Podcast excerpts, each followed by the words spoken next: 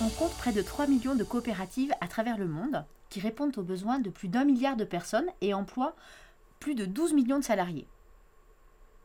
Une coopérative, c'est avant tout un groupement de personnes, appelées des membres, qui se réunissent car le marché traditionnel ne répond pas à leurs besoins. Ces membres peuvent être par exemple des producteurs dans le cas des coopératives agricoles, des travailleurs dans le cas des scopes ou des consommateurs dans le cas des mutuelles.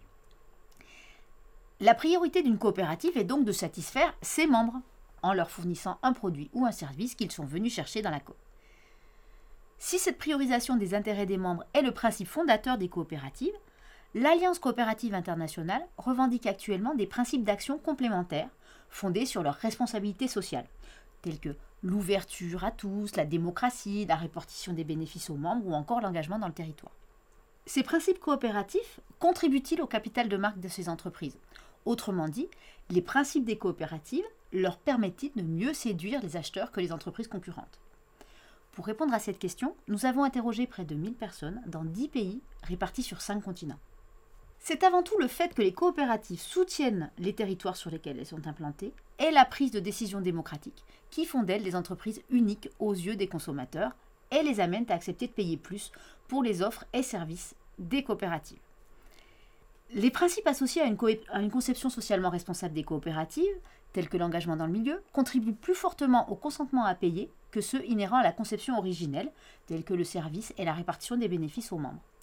Autrement dit, le grand public apprécie que les coopératives adoptent des comportements socialement responsables plus que leur capacité à servir les intérêts de leurs membres.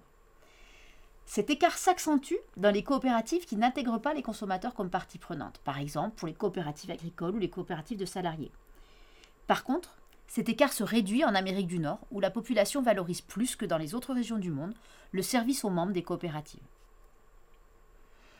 Ainsi, nous comprenons mieux la façon dont les consommateurs perçoivent le modèle coopératif. Le positionnement coopératif voulu par les managers est bien perçu par les consommateurs. On constate un glissement d'un système de solidarité entre membres à une organisation socialement responsable. Même si dans sa conception originelle, le modèle coopératif place les membres au centre de l'organisation et la satisfaction de leurs besoins est sa finalité, nos résultats montrent que cette conception est valable uniquement dans le cas de coopératives de consommateurs et en Amérique du Nord. C'est la raison pour laquelle le modèle coopératif semble évoluer vers une conception plus socialement responsable, telle que, celle portée par l'Alliance coopérative internationale avec son slogan Les entreprises coopératives construisent un monde meilleur. Un autre exemple de ce glissement du modèle vers une conception éthique tient au rôle du principe de distribution des bénéfices aux membres. La justice perçue de la répartition des bénéfices fait la différence avec les autres entreprises lorsqu'elle concerne les salariés ou les agriculteurs plutôt que les clients eux-mêmes. En conséquence, la perception actuelle du modèle coopératif par le grand public est en adéquation avec la conception d'une organisation alternative conciliant des objectifs sociaux et économiques.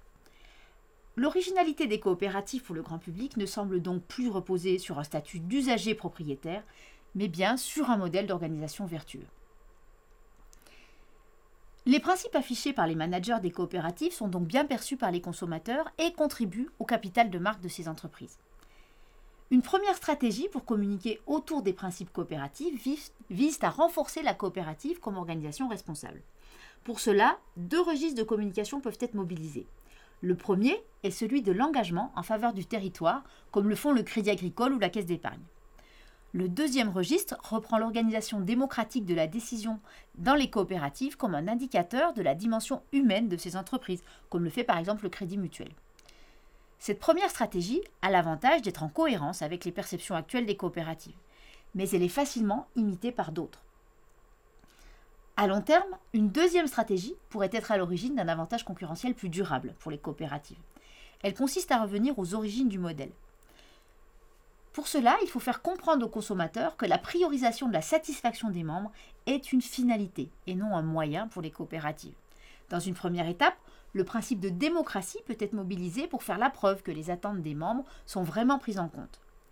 Dans une deuxième étape, l'argument portant sur la répartition des profits réalisés entre les membres peut être mis en avant pour faire la différence avec les autres entreprises. Par exemple, le fait que les profits soient redistribués aux producteurs dans les coopératives agricoles, aux salariés dans les coopératives de travailleurs et aux clients dans les coopératives de clients peut forger un avantage concurrentiel durable, non imitable par les autres entreprises. Cela dit, Cette deuxième stratégie est longue à mettre en place car elle nécessite de changer les perceptions du grand public et ne peut se faire que de façon concertée entre les acteurs de la coopération.